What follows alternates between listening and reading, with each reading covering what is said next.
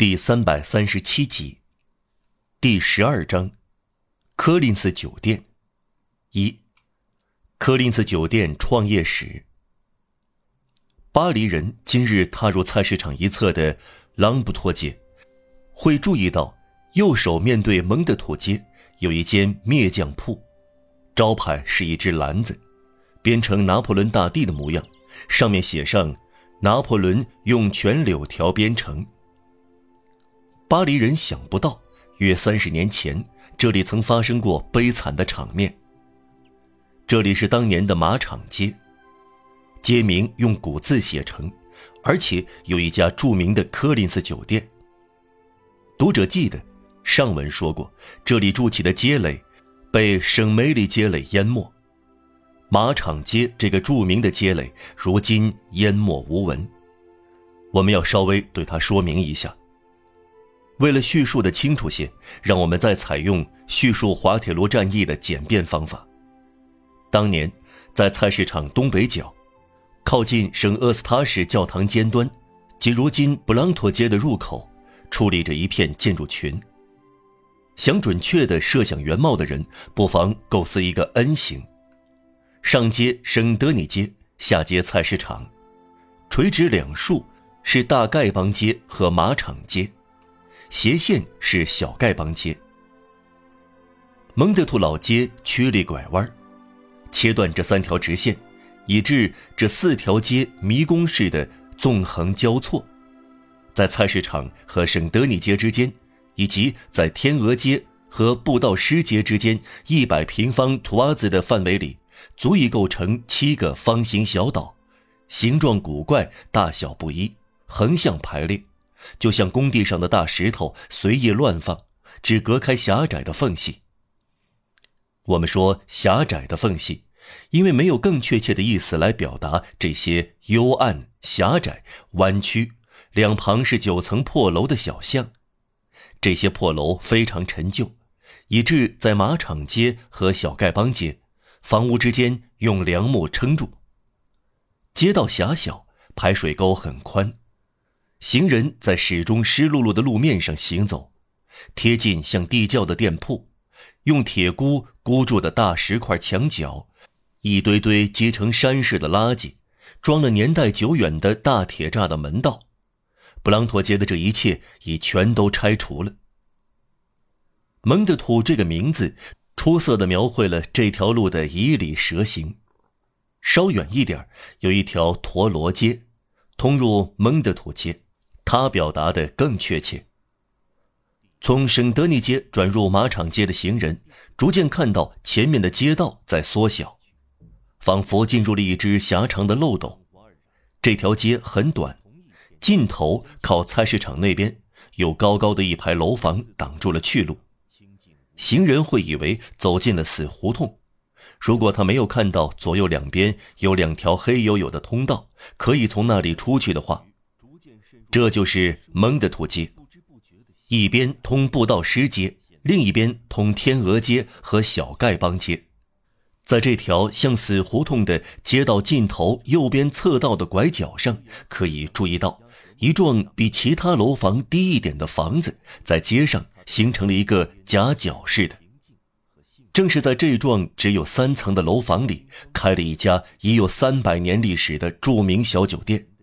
这间小酒店充满欢声笑语，老太奥菲勒的两句诗指的就是这个地方。一个上吊的可怜情郎，害人的尸体轻轻摆荡。由于市口好，酒店老板便父子相传。在马图兰雷尼埃的时代，这个小酒店叫做玫瑰花盆。当时流行猜字谜。酒店的招牌是一根漆成玫瑰的柱子，在上一世纪可敬的纳图瓦尔，今日受到死板画派蔑视的幻想大师之一，好几次醉倒在这间小酒店里。就在雷涅喝醉酒的那张桌子上，他为了表达感谢，在玫瑰柱子上画了一串柯林斯的葡萄。酒店老板高兴万分，改变了招牌，在葡萄串下面写上这几个金色大字。柯林斯葡萄酒店，从此取了柯林斯这个名字。酒鬼喜欢省略是再自然不过的事，省略像句子的绕弯。柯林斯逐渐把玫瑰花盆赶下宝座，最后这一代老板于是路老爹甚至不知道这个渊源，叫人把柱子切成蓝色。柜台设在楼下大厅，桌球放在二楼大厅，螺旋形的楼梯穿过天花板，桌子上摆放着葡萄酒。墙壁被烟熏黑，大白天点蜡烛，酒店的情况就是这样。楼下大厅翻板活门下那道楼梯通到地窖。于是路一家住在三楼，由二楼大厅一扇暗门上去，爬的是梯子而不是楼梯。屋顶下是两个阁楼，那是女仆的窝。厨房同柜台大厅一样在底楼。于是路老爹也许是天生的化学家，事实是他是厨师。他的小酒店不仅管喝还管吃。于是路想出了一道独家风味菜，就是肉馅儿鲤鱼，它叫肥肉鲤鱼。吃这道菜时，坐在钉上漆布代替桌布的餐桌上，点上杨枝蜡烛或者路易十六时代的油灯，顾客从远处慕名而来。于是路有一天认为有必要向行人推荐他的风味菜，他把画笔蘸上黑颜料，即兴在墙上写下引人注目的菜名，但他的拼写和他的烹饪一样的别出心裁。God bless you, Ria has。一年冬天，骤雨和阵雨随心所欲，抹掉了第一个字末尾的 s 和第三个字开头的 g，变成了 God peeled us。在时间和雨水的帮助下，一个普通菜谱变成了一个深刻的忠告。被雨水冲掉字母后，意思变成了拉丁文的“抓住时光”。这样，结果是于是路老爹变成不懂法文却懂拉丁文，从烹调中得出哲理。他本来只想取消封斋，却与赫拉斯比肩了。令人惊讶的是，这句话也意味着“请进我的小酒店”。这一切今天都不存在了。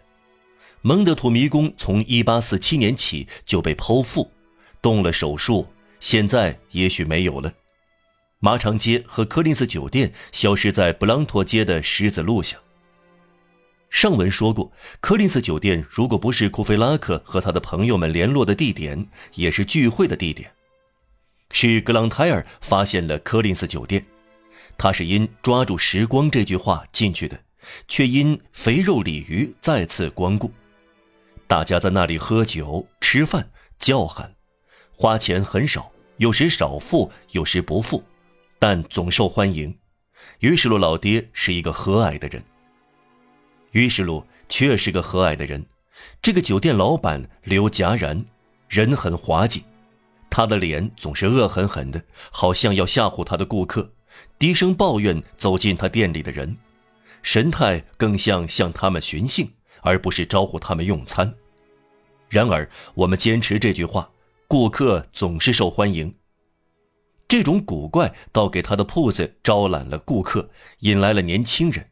他们互相说：“你去看看于石路老爹做非法交易吧。”他曾是剑术教师，他会突然哈哈大笑，大嗓门，老好人，一脸苦相，却性情滑稽。他巴不得让人害怕，差不多像手枪形状的鼻烟盒，发出巨响，其实是打喷嚏。他的妻子于是路大妈是个长胡子的女人，非常丑。约莫在一八三零年，于是路老爹去世了，肥肉鲤鱼的奥秘随他一起消失。他的寡妻十分伤心，继续经营小酒店，但菜肴变味了，难以入口。酒本来就不好，现在变得更糟糕。库菲拉克和他的朋友们却继续到柯林斯去，出于怜悯，博学爱说。寡妇于是路老喘气，相貌难看，常常回忆乡下。他的发音改变了他叙述的平淡，他有一种叙述的特殊方式，给他青春期的乡下往事调味儿。他断言，从前他的乐趣是听知更鸟在闪扎林里唱歌。二楼的餐厅是个长方形大厅，摆满圆凳、方凳、椅子、长凳和桌子，还有一张瘸腿的旧球台。从螺旋形楼梯上去，楼梯一直通到大厅角落的一个像船舱口的方洞。这个大厅只有一扇狭窄的窗和一盏终日点燃的油罐灯照明，十分简陋。所有四条腿的家具仿佛只有三条腿支撑。用石灰刷白的墙壁，只有一首献给于世禄大妈的四行诗做点缀。十步之外冒惊人，两步内吓坏人。一只肉瘤大胆的在鼻子里安身，时刻担心他会把肉瘤行给你，总有一天鼻子要落入他嘴里。这首诗是用木炭写在墙上的，于是陆大妈活脱脱似这幅肖像，她从早到晚安然的在这首四行诗前面来来去去。两个女仆叫水手鱼和酒会肉，别人会不知道他们有其他名字，他们帮于世禄大妈把烈酒罐摆到桌上，往肚饿的人的陶钵里盛各种各样的羹。水手鱼肥胖圆滚滚，褐发爱喊叫，是过世的于世禄宠幸的妃子，其实很丑，赛过神话中的任何妖怪。不过女仆按规矩总是站在主妇后面，她丑不过于世禄大妈。酒会肉瘦长娇弱，淋巴质的无血色，黑眼圈眼皮耷拉下来，总是精疲力竭，十分虚弱。可以说患了一种慢性疲劳症。